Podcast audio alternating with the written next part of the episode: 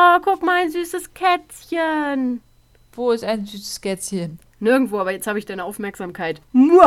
Ach so, ja, die ist doch eh voll und ganz bei dir. Ja, ich hoffe doch. Ja, So, ja. und ich habe direkt zum Anfang mal etwas, was absolut nichts mit True Crime zu tun hat. Aber es ist mir in den Kopf gekommen. Und zwar wurde ja jetzt, hast du ja sicherlich mitbekommen, das ging ja durch alle Medien, äh, der Wiedehopf zum Vogel des Jahres 2022 gewählt. Natürlich habe ich das mitbekommen. Wer Ne, hat das sich- bitte nicht? Genau, hat sich gegen vier Mitbewerber durchsetzen können. Und da bin ich ein bisschen stutzig geworden, weil er ist jetzt für den Vogel des Jahres 2022 gekürt worden. Was voll keinen Sinn ergibt. Und jetzt stelle ich dir zwei Fragen. Erstens, stell dir mal vor, wir würden uns darauf einigen, dass Drachen, weil sie Flügel haben, Vögel sind. Und zweitens, stell dir vor, nächstes Jahr werden Drachen entdeckt. Dann würde ich persönlich behaupten, und ich hoffe, ich trete jetzt nicht allen Videohopf-Ultras auf die Zehen, dass die doch cooler sind als die. Weißt du, wie ich meine? Ja, aber dann werden wahrscheinlich die Drachen die Vögel des Jahres 2023. Das wäre mir aber irgendwie nicht schnell genug. Ja, ich, ich verstehe deine Gedanken. Ne? Das hat mich heute sehr beschäftigt. Wenn das sonst nichts ist, ist es schön zu wissen, womit du deinen Tag verbringst. Ich hatte sonst nicht so viel zu tun. Na gut. Ah ja. Okay. Ja. Also ich hoffe einfach persönlich weiterhin auf äh, Drachen, weil ich Mhm. glaube, dass das der realistischere Wunsch von mir ist. Der andere wäre nämlich, dass wir Ende nächsten Jahres kein Corona mehr haben. Ähm, deswegen halte ich an Drachen fest. ja. Ja. Ähm. Ich hab's aufgegeben, dass Corona vorbei ist. Also ich, ich bin da voll und ganz hinter dir. Drachen ist schon. Genau. Wir hoffen jetzt einfach auf die Drachen. Genau. Und dann brennen wir einfach alle, alle weg. Und dann. Wir brennen Corona einfach weg. Genau. Einfach den. Virus. Das wäre die neue Therapieart. Jeder Virus wird weggeflemmt. Einmal so drüber, mit dem Drachen. Wunderbar. Machen wir so. Gut. Sind wir uns da einig. Perfekt. Dann äh, begrüße ich alle Drachen- und Videohop-Fans Und auch alle Und- anderen. und natürlich auch alle anderen da draußen an den Empfangsgeräten. Ähm, mein Name ist äh, Videohop-Fan Ultra 3021. Mhm. Und, Und ich bin äh, Sandra? also, genau, ja, also, ja, die meisten nennen mich bei meinem bürgerlichen Namen Sophia. Aber, ähm, ja, zusammen sind wir immer noch Grabgeflüster, ein Vogel-Podcast, der sich manchmal auch mit True Crime beschäftigt, der Krempelkisten Corporation GmbH, KKG und so weiter. Das heißt, wenn ihr uns schreiben wollt oder mit mir persönlich in Kontakt treten möchtet, um über den Videohopf oder eventuelle Drachenentdeckungen zu reden, ähm, oder auch wenn ihr wissen wollt, wann die nächste Folge rauskommt, dann schaut einfach mal bei unserem Instagram-Account Krempelkiste vorbei. Hier reden wir aber natürlich nicht über Instagram oder über Kisten und auch nicht so oft über andere Sachen, sondern hier geht es um wahre Verbrechen rund um die Welt. Wir reden über grausame, interessante, aber auch abscheuliche Fälle, bei denen wir sowohl auf die TäterInnen und die Tat an sich eingehen, aber auch auf die Opfer und Hintergrundinformationen beleuchten, die man so vielleicht noch nicht gehört hat.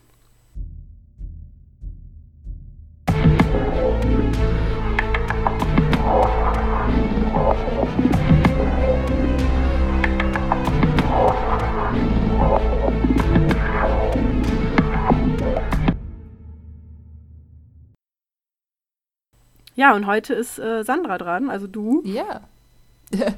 ja, ich, ich dachte schon, du meinst eine andere Sandra. Nein. Nee, nee, ich, ich ähm, meinte dich. Ja, ja. Genau. Äh, ich habe mir heute einen Fall rausgesucht. Ähm, Was? Ja, du, also man mag es nicht meinen, aber ähm, Ich dachte, wir reden Ja. jetzt eine Stunde über den Videohopf. Der hat übrigens Ja. einen richtig witzigen Sound. Also der, der macht so ein richtig lustiges, ich kann es nicht nachmachen, so ein.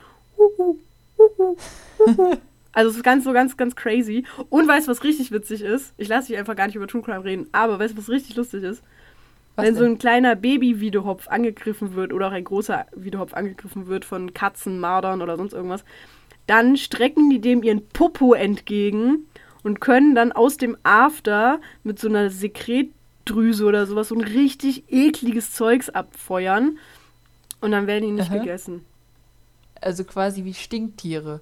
Ja, im Prinzip wie Stinktiere. Ist das cool oder Die ist das Stinktiere cool? unter den Vögeln. Mhm. Ja. Ist doch voll Okay. spannend. Und die werden, die sind gerade wieder im Kommen. Also aktuell gibt es so ungefähr 800 Paare in Deutschland, aber die sind im Kommen. Das sind sogenannte Klimaprofiteure. Ich habe wirklich zu viel über diese Vögel gelernt. ähm, ja, okay, die sind im Kommen. Aber hey, erzähl uns doch auch ein bisschen über True Crime. Ich weiß, es gibt jetzt wahrscheinlich voll viele da draußen, die sich denken, boah nein, Sophia, erzähl weiter. Ich will mehr Fun Facts über den Wiederhopf hören. I'm sorry for that. Ja, da müssen wir irgendwann mal was anderes für machen. Dann äh, Ja. wird es der ornithologische Vogel-Podcast mit uns. Ähm, Wo wir dann über True Crime reden. Ja, genau, genau. so, übrigens, zu dem Fall, den ich dir erzählt, da fällt mir noch was ein. Ähm, Genau. So, und ich brauche, und ich weiß, es ist schwer für dich, aber ich brauche für diesen Fall deine volle Konzentration. Oh, damn. Denn Okay. ich brauche am Ende eine Meinung von dir. Es ist kein Cold Case, das kann ich direkt sagen. Es ist ein Urteil gefällt worden. Ähm, Ja, das heißt ja. aber nichts. es, es, es gibt unterschiedliche Meinungen. Deswegen äh, bin ich da am Ende auf deine Meinung gespannt. Aber du hast eine Meinung. Ja, ich habe eine Tendenz. Okay. Weil irgendwie, ja, dazu komme ich später. So. Ähm, aber mal äh, jetzt wieder weg vom dir. Du hattest ja mal Italienisch in der Schule gehabt, ne? Ähm, parlo un po' di italiano. Okay, weil meine Frage wäre jetzt, wie viel kannst du denn noch davon? Aber ich finde es schön, dass, das ist dein Level an Italienisch. Französisch. Oui. Okay. Also nicht mehr so viel. Habe ich mir aber auch gedacht. Naja, also ich kann mich vorstellen. Ich Mhm. kann sagen, ähm, non mi chiamo Sofia, le altre mi chiamano Sofia. Mhm. Ich kann sagen, dass ich mich verspäte. Das ist immer wichtig. Ich kann um Hilfe rufen. Das ist auch sehr wichtig. Ich kann sagen, dass ich, also alternativ kann ich sagen, dass ich äh, Italienisch spreche, dass ich ein bisschen Italienisch spreche und dass ich kein Italienisch spreche. Je nachdem, wie motiviert du bist, Italienisch zu sprechen. Genau. Dann kann ich sagen, dass ich etwas nicht weiß. Mhm. Und ich weiß, was Badezimmer heißt. Das ist sehr gut. Ich finde es auch immer schön, wenn man in Fremdsprachen sagen kann, ich verstehe nicht. Und das Ja. halt in der Fremdsprache sagt. Das ist immer so ein Aha. Okay. Ja, gut. Naja. Aber ähm, ich behaupte einfach mal, dass du weitaus weniger Italienisch kannst als Meredith. Denn um die geht's heute.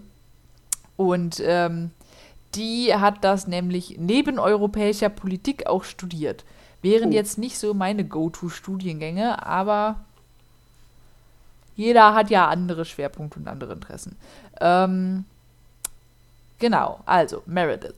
Meredith ist äh, 21 Jahre alt, als sie im Jahr 2007 ihr Austauschjahr an der Universität in Perugia in Italien antritt. Sie ist eigentlich, stammt sie aus Südlondon. Ähm, und es dauert auch gar nicht so lange, bis sie eine Wohngemeinschaft gefunden hat in der Via della Pergola. Ich entschuldige mich jetzt schon mal für meine italienische Aussprache. Sie ist äh, wahrscheinlich falsch. Aber ich hoffe, es kommen nicht so, also es kommen nicht so viele Begriffe und naja. Ähm, fortan lebte sie also mit zwei italienischen Rechtsreferendarinnen und der amerikanischen Austauschschülerin Amanda Knox zusammen. Die aus Seattle stammende Amanda, damals 20 Jahre alt, war so ziemlich das Gegenteil von Meredith. Sie war laut, extrovertiert und hatte einen sehr lockeren Umgang mit Sex, Haushalt und Geld, zumindest in Merediths Augen, die lieber still war und in Ruhe für ihr Studium lernte. Man kann also sagen, beste Freundinnen waren die beiden jetzt nicht unbedingt. Trotz der Spannungen gehören die beiden zusammen in eine Clique, was auch dazu führt, dass die beiden des Öfteren zusammen unterwegs waren, entweder auf Feiern oder wie im Falle des 25. Oktobers auf einem Konzert, wo Amanda Raffaele Solicito kennenlernt. Wenige Tage später sind die beiden ein Paar. Es ist Halloween 2007. Perugia wird zu einer Partymeile. Während Amanda und Raffaele einen gemütlichen Fernsehabend miteinander verbringen, macht Meredith sich für eine Halloween-Feier fertig. Als Vampir wird sie heute auftreten. Doch es wird auch das letzte Mal sein, dass man Meredith lebendig sieht. Am 2.11.2007, also zwei Tage später, geht ein Anruf bei der örtlichen Polizei ein. Eine Einbruchsmeldung. Die Beamten finden Amanda und Raffaele in der Einfahrt der Via della Pergola. Sie seien beide von Raffaele wiedergekommen und haben eine große Verwüstung vorgefunden. Zudem machte Amanda sich große Sorgen um Meredith, denn diese gehe nicht ans Telefon und die Tür zu ihrem Zimmer sei abgeschlossen. Als die Beamten das Haus betreten, stoßen sie auf ein großes Chaos. Haufenweise Gegenstände liegen verstreut, es scheint jedoch so, als wäre nichts entwendet worden, dazu aber gleich mehr. Wie genau, wie genau kannst du denn sagen, dass nichts entwendet wurde? Gerade Ja. als Außenstehender. Was weiß ich, vielleicht hatte ich ja drei Sofakissen. Ja gut, Weiß Amanda man's? hat ja da gewohnt. Ja, Ja, aber Nee. ne, da, da, dazu gleich nochmal. ich bin nicht überzeugt. Vor allem, wenn Amanda es war, dann hallo? Ja, ja, ja, das, das gibt noch ein ziemliches Chaos. Aufgrund der Sorgen ihrer Freundin brechen die Beamten Merediths Zimmertür auf und finden den leblosen Körper des Mädchens misshandelt und blutüberströmt, mit einer Daunendecke zugedeckt vor. Nach genauerer Inspektion der Leiche steht der Verdacht einer Vergewaltigung nahe. Die Tote trug keinen Slip, ihr BH war durchtrennt und das T-Shirt hochgeschoben. Ebenso rückte die Frage in den Raum, ob der Einbruch nicht einfach nur vorgetäuscht war, denn dafür gab es mehrere Indizien. Das Fenster wurde, so sollte es zumindest den Anschein erwecken, mit einem Stein eingeworfen. Aber von der Innenseite, ne? Hm, Naja, nicht ganz. okay. Aber das müsste ja vor dem Mord passiert sein. Ergo müssten die Glasscherben unter der Leiche und unter den Klamotten liegen. Ah, okay, ja. Und das taten sie aber nicht. Die Glasscherben lagen oben drauf.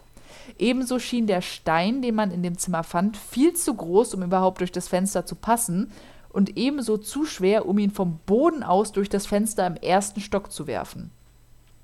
Außerdem lagen eine Handtasche, ein Schmuckkästchen, eine Kamera und ein Laptop offen herum. Nichts, was sich ein Einbrecher entgehen lassen würde, wenn er aufs Diebstahl abgesehen hätte. Mhm. Die Spurensicherung findet blutige Schuhabdrücke von Merediths Zimmer aus zur Eingangstür. Ebenso 400 weitere Spuren in der kompletten Wohnung verteilt. Doch es passiert ein gravierender Fehler.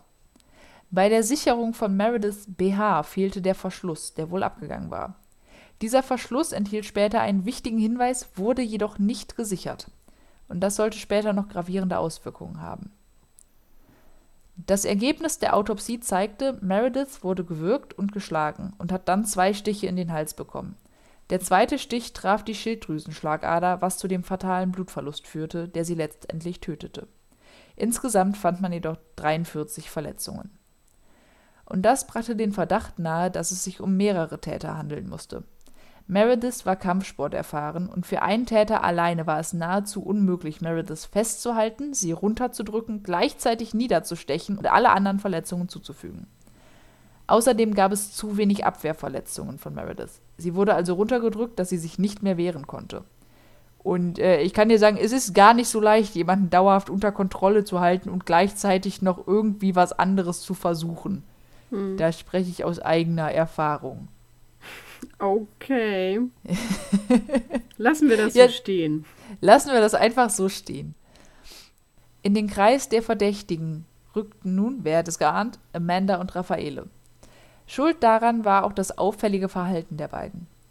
Beide wirkten auffällig unbeteiligt. Sie machten Scherze untereinander, während die Polizei vor Ort war, und sie waren auch nicht auf Merediths Trauerfeier, sondern lieber bei einem bekannten Essen. Als Amanda Messer gezeigt wurden, die die Tatwaffe sein könnten, hielt sie sich die Ohren zu, als wolle sie ein bestimmtes Geräusch ausblenden und erlitt dann einen Nervenzusammenbruch. Als dann vier Tage nach dem Mord Raffaele zu einer Vernehmung einbestellt wird, ist auch Amanda dabei und macht Yoga- und Spagatübungen im Warteraum. Aber damit nicht genug. Während Amanda aussagt, die beiden seien in der Mordnacht bei Raffaele gewesen, haben gekocht, einen Film geschaut, miteinander geschlafen, gekifft und seien dann zu Bett gegangen, Warte, War er ist ihr fremdgegangen? Nee, nee, die beiden miteinander. Also Amanda und Raffaele. Warte, wer ist Amanda? Amanda ist. Meredith ist die Tote und Amanda ist die, die mit ihr gewohnt hat. Und Hey, Raffaele dachte, ist Meredith- Amandas Freund. Oh, ich dachte, das wäre. Oh. Nee, Okay. nee, Raffaele und Amanda sind zusammen. Ach so. Gut, dass Deswegen, ich das jetzt sagen- auch verstanden habe. Ja, okay. Deswegen Also das Amanda- gerade voll geschockt. Nee, nee, Amanda und Raffaele waren zusammen. Deswegen haben die beiden ja, also die sagen ja auch aus, dass die beide zusammen bei ihm gewesen wären.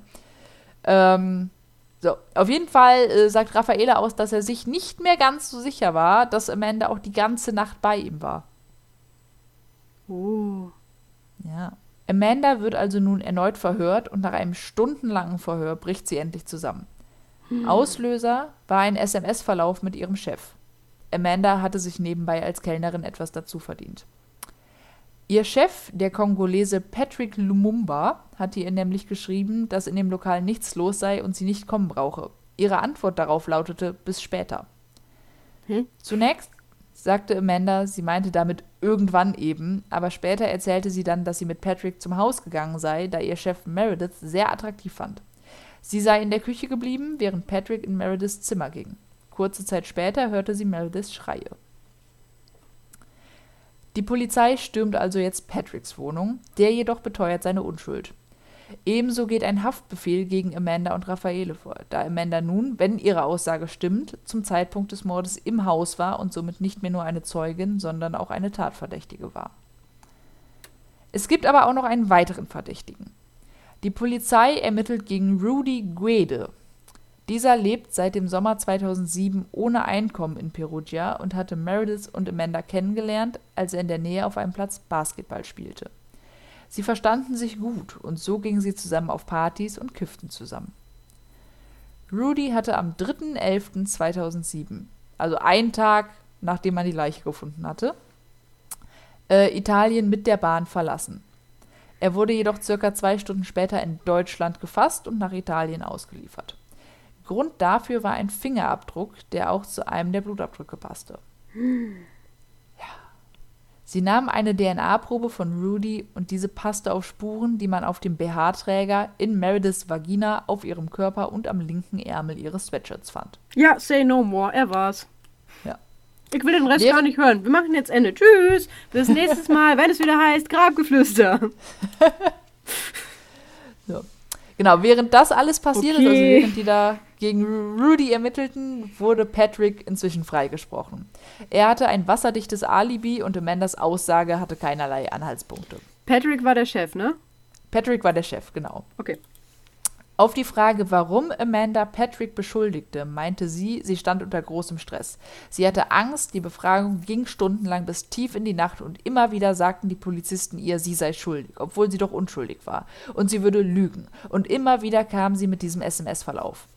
Zudem sagt sie später, durch den ganzen Druck, der auf ihr lastete, dachte sie auch für einen kurzen Moment, sie habe Patrick wirklich so getroffen und sie seien wirklich dahin. Also sie hat geglaubt angeblich, dass es wahr gewesen wäre. Kann ich mir vorstellen. Hier kamen die Behörden also nicht weiter.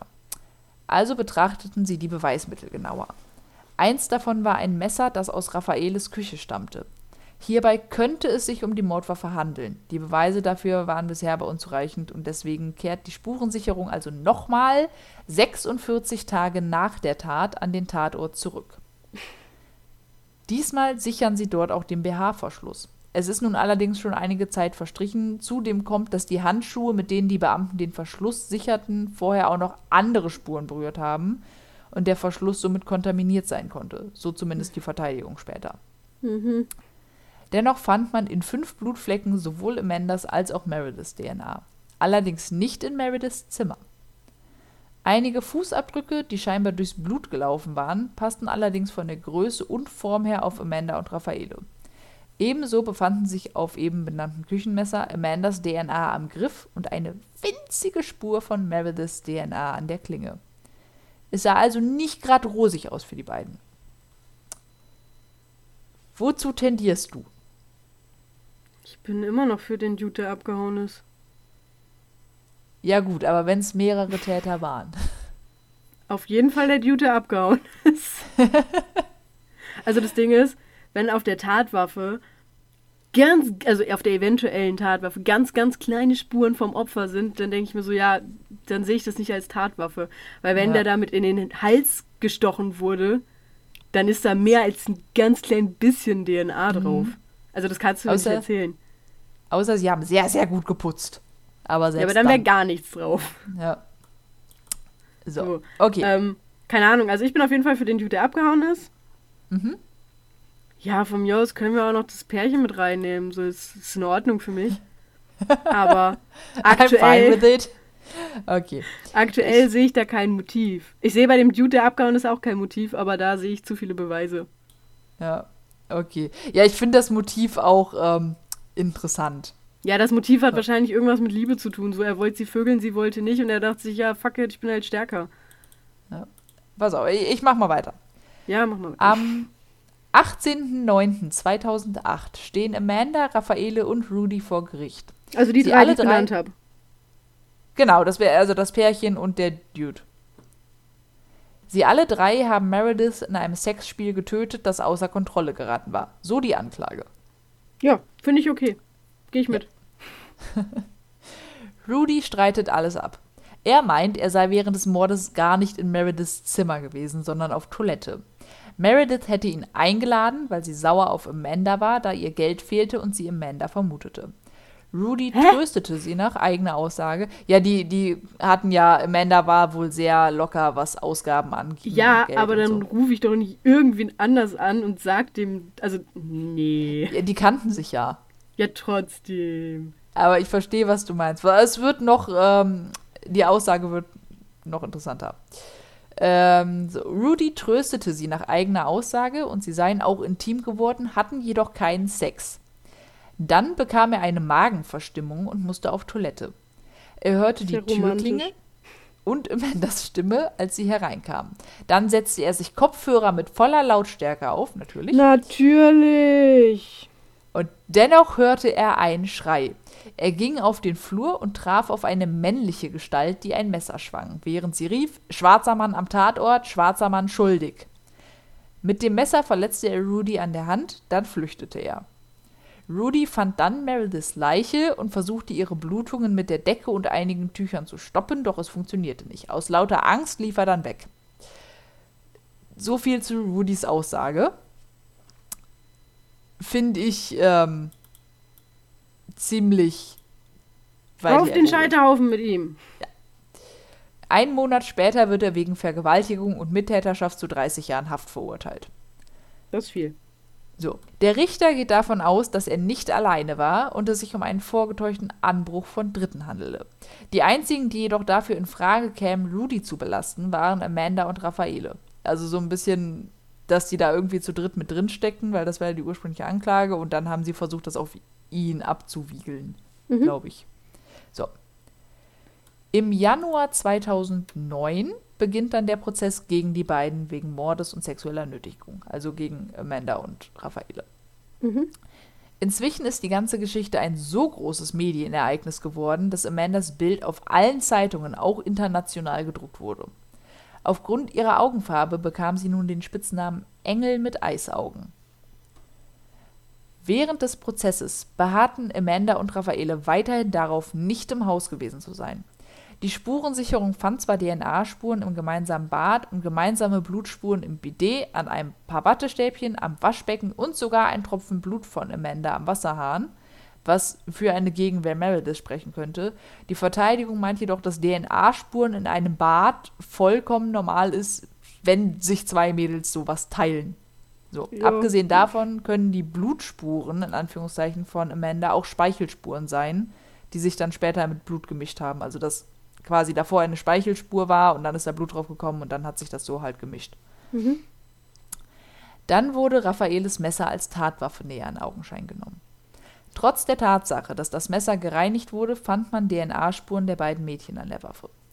Merediths DNA war jedoch in zu geringer Menge und daher keine verlässliche Information. Ha, habe ich auch gesagt.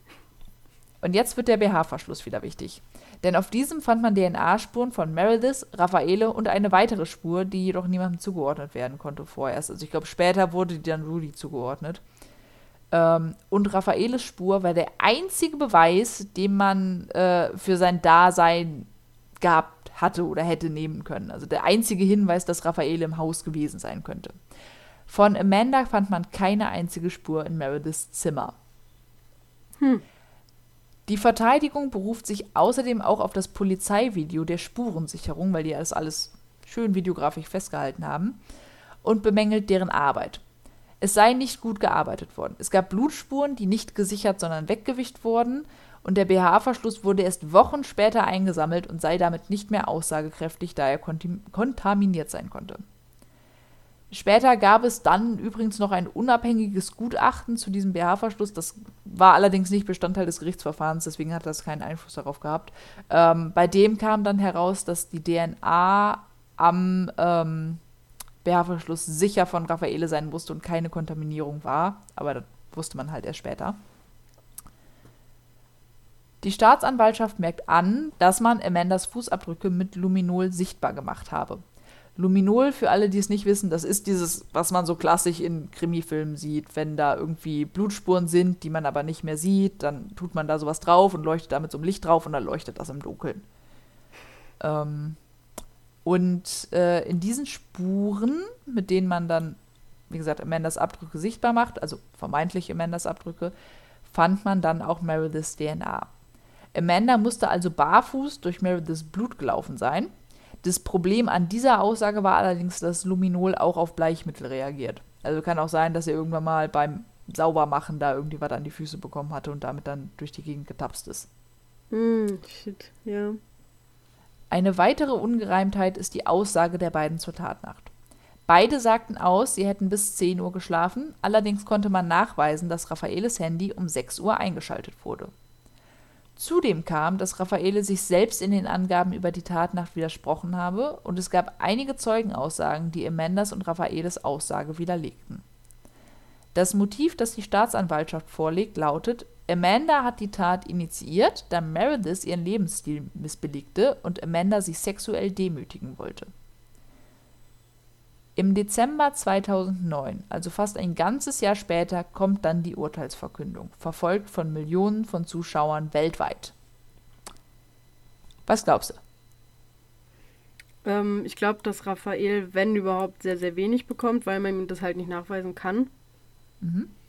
Also, beziehungsweise, ne, dass es dann eher sagt, okay, es sind einfach zu wenig Indizien oder es sind nur Indizien. Mhm. Ähm, ich glaube, nur weil du dich mal widersprochen hast oder ja, du hast das Handy um 6 Uhr eingeschaltet. Ja, ganz ehrlich, wie oft wache ich mitten in der Nacht auf, gucke aufs Handy, merke 4 Uhr, denke mir, ja, shit und drehe mich nochmal rum. Mhm. So, dann kannst du ja auch sagen, ah, wir haben aber gesehen, du hast das Handy um 4 Uhr entsperrt. Das heißt aber nicht, dass ich um 4 Uhr aufgestanden bin. Ja. Ja, und vielleicht war ich in der Zeit sogar noch so tief am Pennen, dass ich mich am nächsten Morgen nicht mal dran erinnere. Kann ja sein. Ja, so, also das, das Argument finde ich halt absolut hinfällig. Ja zu sagen, er hat das aber um 6 Uhr angemacht, ja, ja, so what. So, vielleicht hat er sich um 6 Uhr auch ein Glas Wasser genommen und hat das getrunken und hat sich dann wieder hingelegt. Ja. Ähm, also ich glaube schon, dass, dass Amanda verurteilt wird. Mhm. Kann ich mir schon vorstellen. Auch wenn ich das Motiv albern finde. Mhm, ich auch. Also ganz ehrlich, wenn jemand meinen Lebensstil scheiße findet, dann bin ich davor nicht jahrelang mit dem befreundet. Oder Monate ja, ja gut, die Freundschaft war ja auch mehr so in Anführungszeichen, aber auch, auch wenn ich jetzt mit jemandem zusammenlebe und ich komme mit dem Lebensstil nicht klar, finde ich es auch schwierig, den Gedanken zu bekommen, die muss ich jetzt sexuell fertig machen und vergewaltigen. Ja gut, aber vielleicht denken wir auch einfach falsch. Also vielleicht auch das. Wenn ich mir, also nicht Wer falsch, weiß. aber anders. Nein, aber wenn ich mir zum Beispiel so, so, so Teenie-Highschool-Filme angucke, dann frage ich mich auch immer, warum? Warum ja. müssen die dieses Mädchen jetzt demütigen?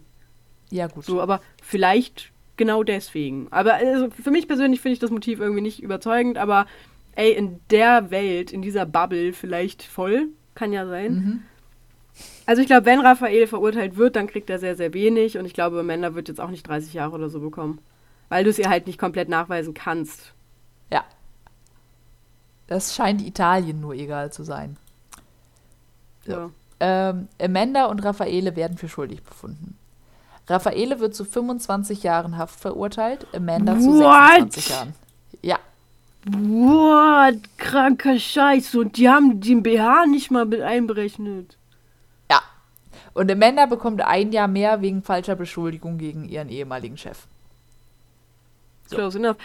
Okay, gut, das wäre jetzt ein bisschen unnötig, aber okay, gut, ja, gönn dir. Ähm. so. Ah, jetzt ist, ist ja die hart. Sache. Jetzt könnte man ja meinen, das war's jetzt. Ist nee, fertig. nee, die gehen in Revision, aber sowas von. Ja. so.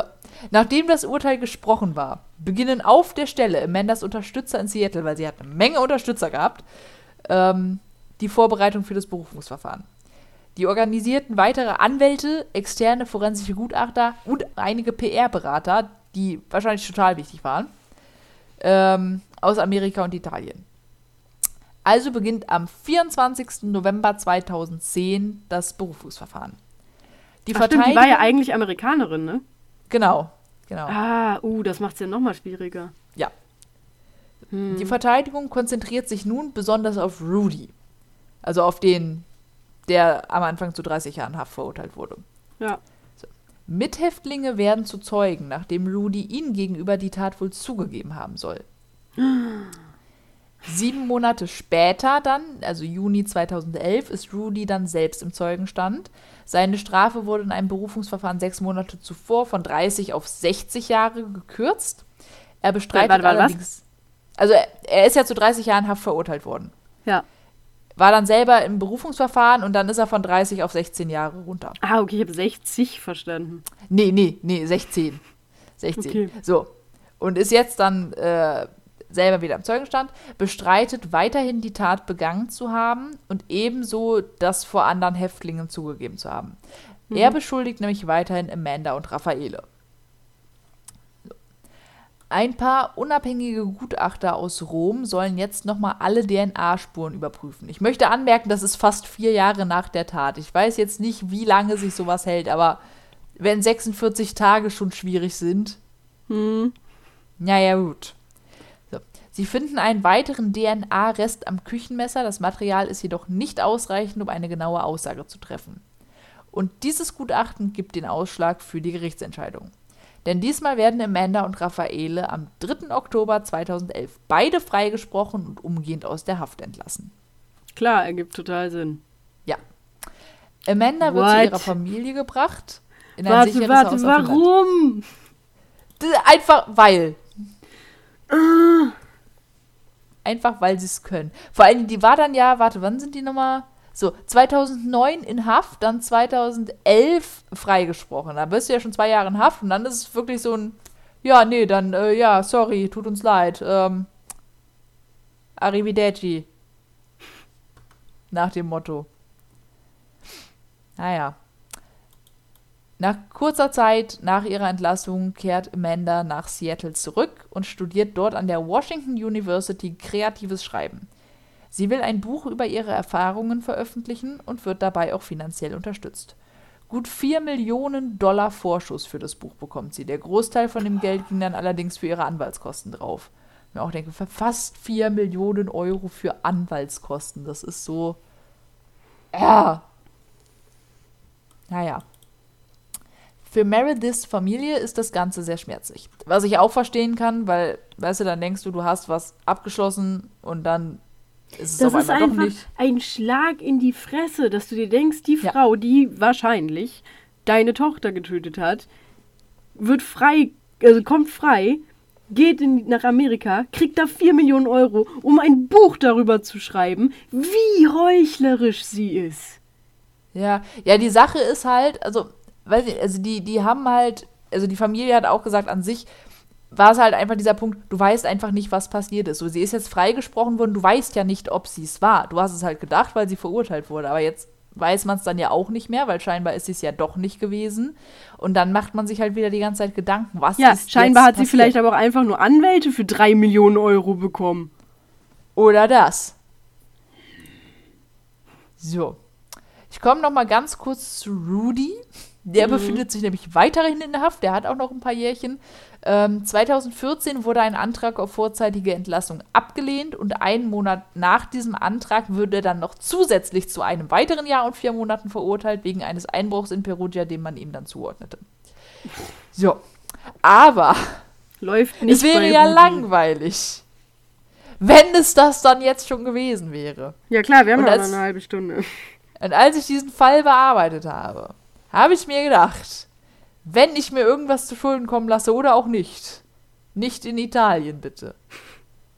Denn da ist sich das Gericht selber auch nicht so einig, was ich will. Oder was es will. Im März 2013, also wieder anderthalb Jahre später circa, legt nun die Staatsanwaltschaft Berufung ein. Die Freisprüche werden aufgehoben und das ganze Verfahren soll nochmal von vorne beginnen. Also soll nochmal komplett neu aufgelegt werden. Auch wieder Der von Amanda und Raphael. Genau. Oh Gott im Himmel. Der Grund laut Staatsanwaltschaft wurde sich im ersten Berufungsverfahren zu sehr auf die DNA-Spuren konzentriert und zu wenig Details aus dem allerersten Verfahren gewürdigt, also quasi außen vor gelassen und überhaupt nicht mehr beachtet. Ihr könnt euch nicht nur auf Beweise konzentrieren, Leute. äh, äh, wo sind wir denn hier? Also Oh, Beginnt am- traurig. 30.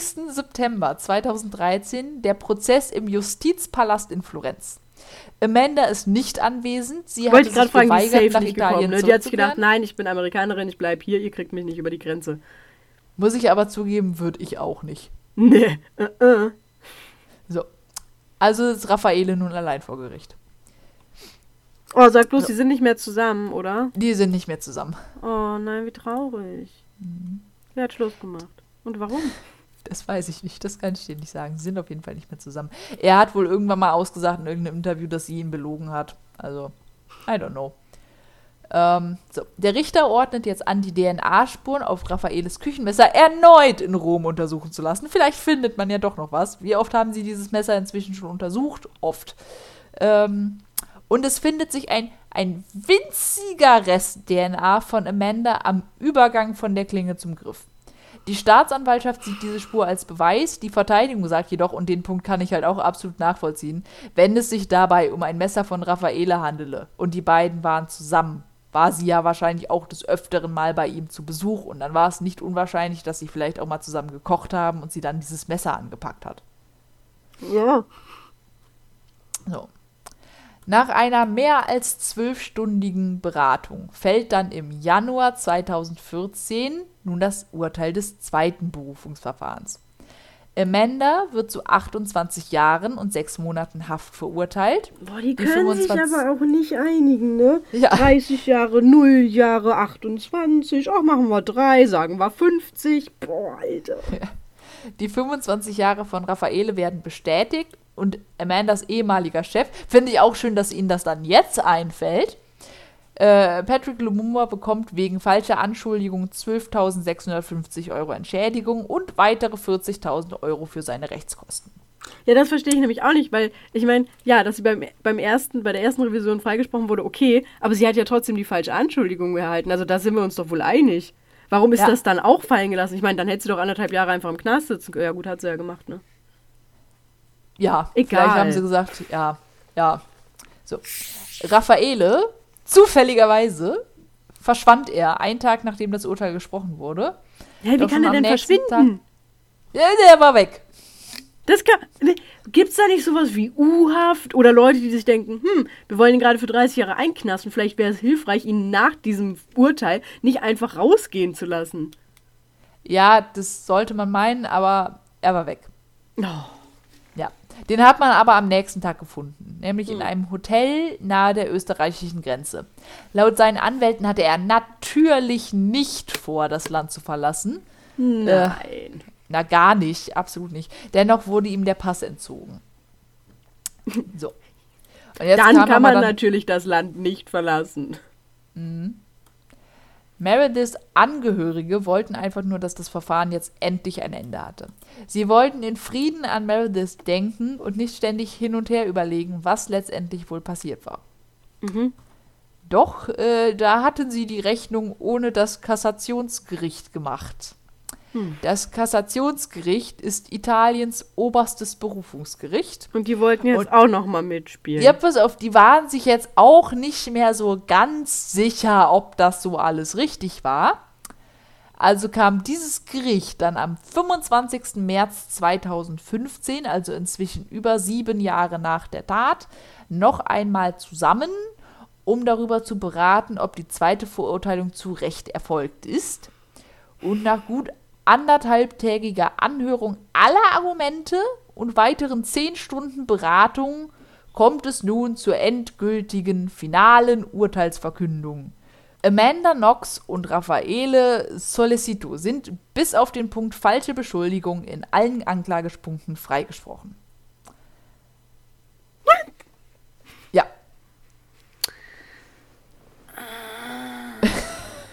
Ich höre deine Begeisterung. Warum haben die. Ja.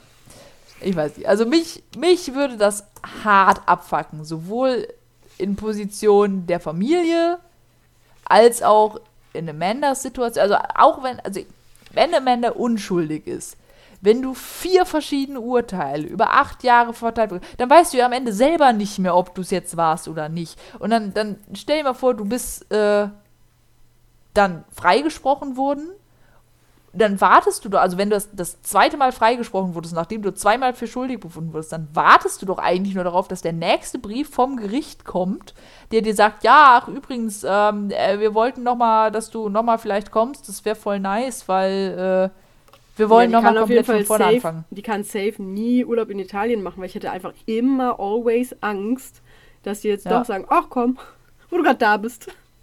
Ja, Machen wir doch direkt nochmal eine Rechtsverhandlung. Uns ist gerade langweilig. Ja. Zu wenig ja, Serienmörder in Italien. Ja. Oder halt auch für die Familie, weißt du, so, okay, wir haben einen Mörder. Ach nee, die ist doch nicht. Ach ja, jetzt doch. Ah nee, doch nicht. So. Können wir das nicht Schade. bitte einfach mal ruhen lassen? Ähm, ja, aber ich fand es ganz interessant mit diesem ganzen, ganzen Hin und Her. Und ich muss auch zugeben, ich ich bin mir nicht ganz sicher. Also ich hatte, als ich den Fall geschrieben hatte, war so tendenziell eher tatsächlich, dass ich gesagt habe, so, nee, nee, weil ich ihr Motiv auch irgendwie zu bescheuert finde. Ja, aber ganz ehrlich, nur weil das Motiv nicht passt, ja. sind ja die Beweise trotzdem da.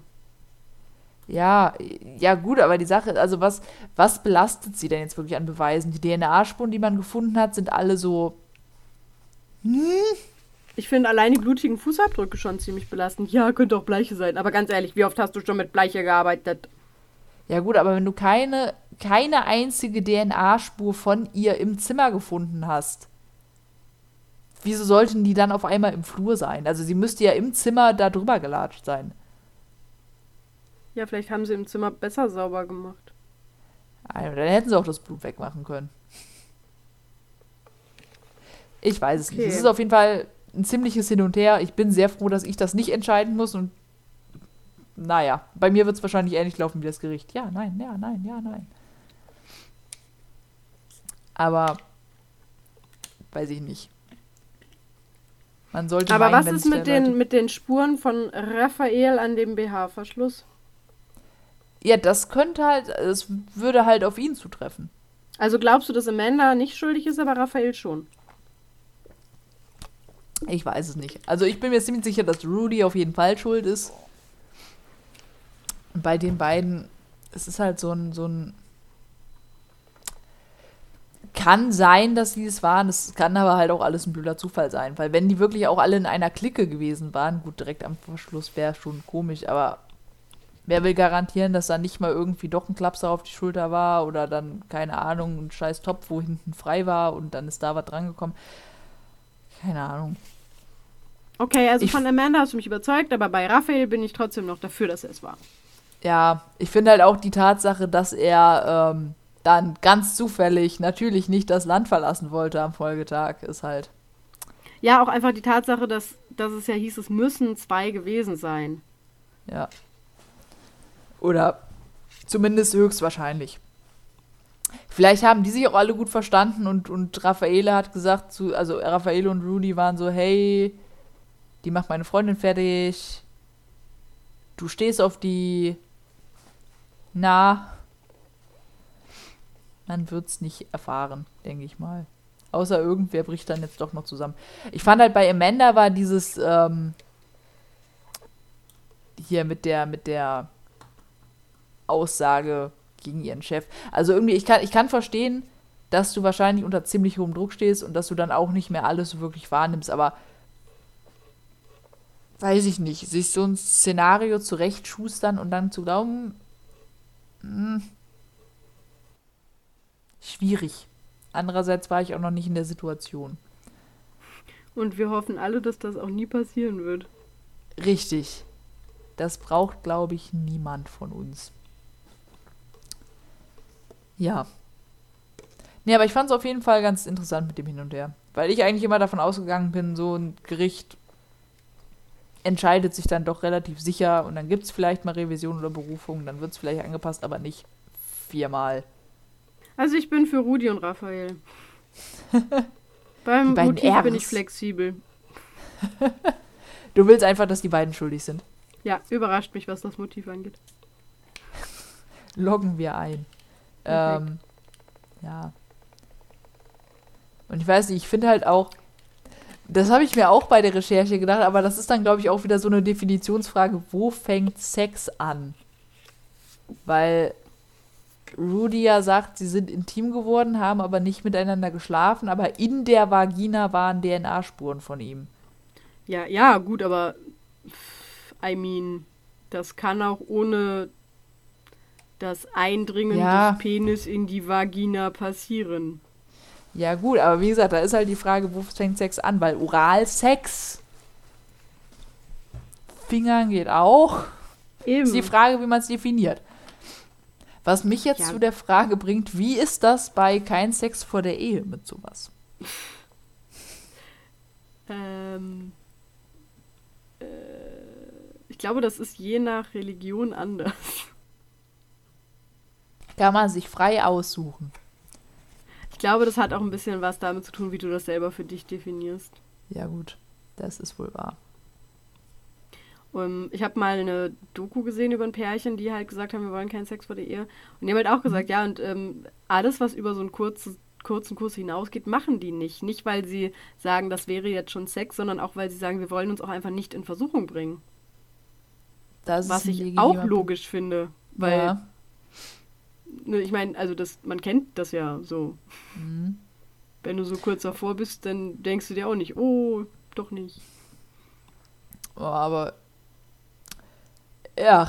Hm. Dann ist halt ich die Logik gerade nicht das, was am stärksten ist. Ja. Ich denke mir halt sowas immer, klar, in der Ehe sollte Sex nicht an erster Stelle stehen, aber ich stelle mir vor, dann hat man das erste Mal oder man ist dann verheiratet und stellt fest, es passt einfach überhaupt nicht. Ich glaube, also ich habe das auch früher so gedacht, aber äh, mittlerweile glaube ich das gar nicht mehr, weil wenn beide noch nie Sex hatten, mhm. werden die beide Sex zusammen kennenlernen. Und ich glaube, wenn du das gemeinsam erfährst, wirst du auch automatisch dich aufeinander viel mehr einstellen. Mhm. Also ich, ich glaube tatsächlich, dass das funktionieren kann. Was auch noch dazu kommt, ist, ähm, du weißt nicht genau, was passieren kann, was alles möglich ist. Das heißt, du bist auch gar nicht so krass in der Lage, irgendwas zu vermissen. Ja, so, wenn ich, wenn ich jetzt zum Beispiel irgendwie mit meinem Freund mit meinem potenziellen Freund oder sowas Sex hätte, ähm, würde ich den ja unbewusst immer vergleichen. So und immer denken ja. so, ah, das hat der davor aber anders gemacht und äh, vielleicht auch besser und hin und her und hast du nicht gesehen. Ähm, und ich glaube, dadurch mache ich mir ja selber auch ganz viel kaputt. Ja. Und das kannst du gar nicht, weil du hast nur den. Ja, ja gut. Also ich glaube, wenn ich jetzt nochmal neu starten würde, würde ich das, glaube ich, mal ausprobieren. Wir sind ein wenig vom Thema abgeschwoffen. Ja. Ab, ab, dafür, dass wir das, dafür, dass wir so oft abschweifen, können wir dieses Wort immer noch verdammt schlecht nutzen und in die richtige Tempusform ja. setzen. Wie, wie heißt das denn? Wir sind abge. Ich sag dann immer, oh, da bin ich mal wieder abgeschwiffen. Also, wenn ich abgeschwoffen eingeben will, macht, macht Google mir Schwommen raus. Ah, okay, dann sind wir eben abgeschwommen. Konjugation des Verbs abschweifen. Oder du machst es einfach richtig clever und sagst, aber wollen, wir wollen hier nicht weiter abschweifen. Das klingt auch direkt viel gebildeter. Also perfekt, wir sind abgeschweift. Das Präteritum, wir schweiften ab. Das klingt noch döver. Ja, schon. lass uns nicht weiter abschweifen. Okay, sehr gut. Ähm, ja. ja. Wir haben auch schon fast eine Stunde. So schnell kann es gehen. Ja, das passiert. Ganz, ganz mhm. furchtbar. Ähm, also ich finde, ich bleibe dabei, Rudi safe, Raphael schon und Amanda, so. da kannst du mich überreden. Wir behalten das einfach im Blick. Mhm. Der, der, die Sache ist halt, wenn, wenn Raffaelis war oder daran beteiligt war, dann wird Amanda wahrscheinlich auch daran beteiligt gewesen sein, weil. Nee. Ja, wer weiß. Oder zumindest was wissen, weil warum sollten die sich sonst gegenseitig ein Alibi geben? Ach ja. Naja. Na gut. Egal. Ähm, auf jeden Fall, wir brauchen die Folge auch gar nicht so viel länger in die Länge ziehen, weil äh, ich die jetzt noch schneiden muss und so. Ähm, nee, möchte auch gerne, aber ich würde gerne noch den Darwin Award. Ja, ja, da, den kriegst du. Yeah. Ähm, und er ist, wie formuliere ich das jetzt, ohne Männern auf die Füße zu treten? Gar nicht. ähm, ja, der Titel ist I'm a man, I can handle it. Oh no. Mhm. Und es ist ein Darwin Award Gewinner von 1997. Und ähm, wir sind in Pennsylvania in Amerika. Da war der damals 38-jährige Wayne Robb. Ähm, der ist von einer Cobra gebissen worden, die seinem Kumpel Roger Croteau gehörte wie auch immer man diesen Namen ausspricht, weil der halt meinte, eine Cobra ist total cool damit zu spielen. Ich pack mal da in den Käfig rein und hol die mal so raus. So, das war seine Idee. Und äh, ist dann halt gebissen worden und hat sich aber geweigert, mehrfach ins Krankenhaus zu gehen und hat Roger quasi gesagt, äh, I'm a man, I can handle it. Ne? Also so, so schlimm ist schon nicht. So, er ist dann nicht ins Krankenhaus gegangen, sondern in eine Bar, hat drei Drinks getrunken und hat dann auch noch groß rumgeprahlt, dass er von einer Cobra gebissen wurde und alles super ist. Jetzt ist das Problem, dass Cobra-Gift äh, eher langsam wirkt. Und ein paar Stunden später war er dann tot. What a surprise, damit habe ich nicht gerechnet. Ne? Wer, wer hätte das ahnen können? Was ein Plot-Twist in der Geschichte. Ja, vor allen Dingen, wenn es um einen Darwin Award geht. So. Schön. Also ganz ehrlich, es gibt Sachen, da sollte man lieber einmal zu oft als einmal zu wenig zum Arzt gehen. Aber er war doch ein Mann, der kommt schon damit klar. So, ich habe momentan auch was, womit ich eigentlich zum Arzt sollte. Aber ich will nicht. Weil ich halt irgendwie doch der Meinung bin, dass es zu wenig ist für einen Arztbesuch. Worum geht's denn? Ich habe in der Küche ein Gurkenglas ähm, der Schwerkraft überlassen.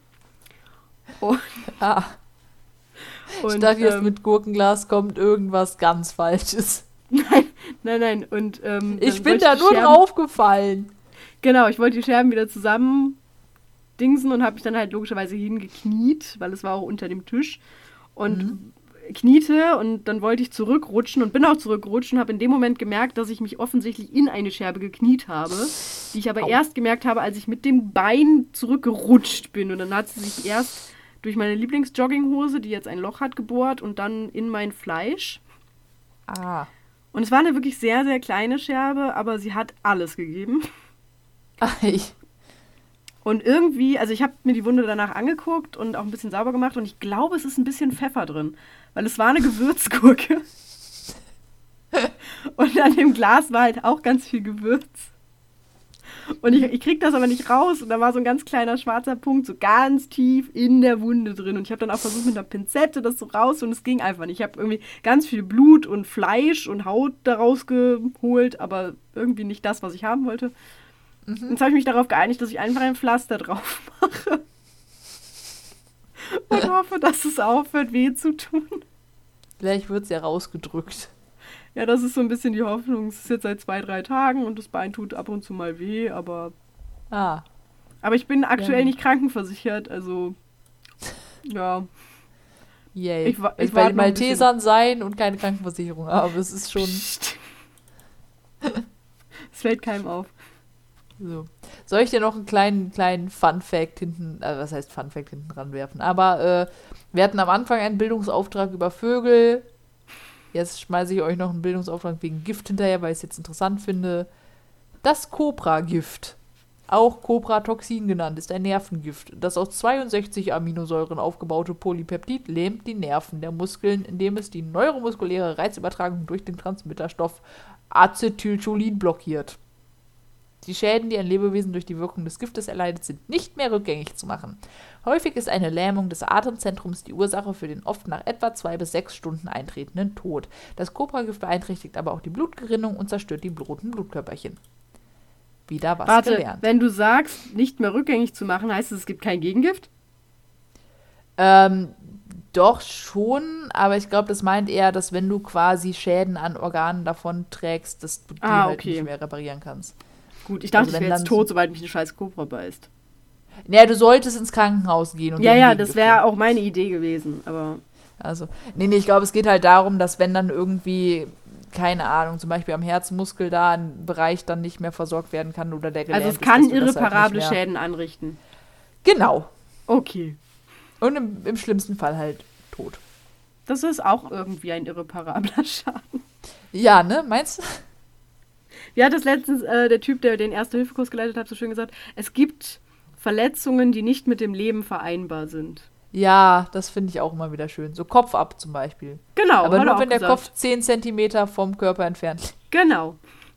Also, wenn ich in der einen Ecke den Kopf sehe und in der anderen den Hals, dann ist das eine Verletzung, die mit dem Leben nicht vereinbar ist. Ja. Und dachte so, okay, you got a point. Weißt du Bescheid. Gut, dann Okay. ähm, verabschieden wir uns und wir verabschieden uns äh, tatsächlich für ein bisschen länger. Denn Sandra Genau. und ich haben beschlossen, dass wir uns äh, im Dezember mal eine Auszeit nehmen und uns auf Weihnachten konzentrieren. Mhm. Weil wir Ähm, total weihnachtlich angehaucht sind. Genau, ich habe richtig Bock auf Weihnachten tatsächlich. Weil ich meine ganzen Weihnachtspullis wieder anziehen kann und meine Rentier-Leggings und so. Ich habe da richtig Bock drauf. Ich habe richtig hart Bock drauf. Ähm, ja, und weil wir auch schon keine richtige Sommerpause gemacht haben, dachten wir uns, okay, können wir uns jetzt mal einen Monat rausziehen. Es tut mir leid Genau. für die drei Leute, die uns gerne regelmäßig hören. Ihr schafft das. Das Wir sind in Monat. Gedanken bei euch. Genau. Und ich würde einfach äh, versuchen, in mehr oder minder regelmäßigen Abständen Bilder von süßen Tieren zu posten. Damit ihr uns nicht vergesst. Mal sehen, wie lange das anhält. Ja, nur für den Monat.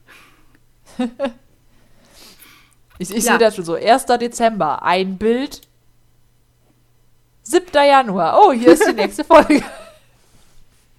Ähm, nee, die nächste Folge wäre dann, wann? Ähm, Ähm, ja, 7. Januar. Ja. Ja, schön. Freue ich mich. Dann, Sind ja äh, sogar anderthalb Monate quasi, die wir. ja, tatsächlich. Na gut. Werden die paar Leute schaffen. Ja, wird schon. Genau. Ja, dann würde ich sagen, Ja. Verabscheuen wir uns. wie immer. Ja, ich habe den Text vergessen. Ach ja. Mit äh, einem guten Morgen, guten Mittag, guten Abend oder einer guten Nacht, je nachdem, wann ihr das hier hört. Und dann äh, bis zum nächsten Mal im neuen Jahr, wenn es wieder heißt. Grabgeflüster. Flüster.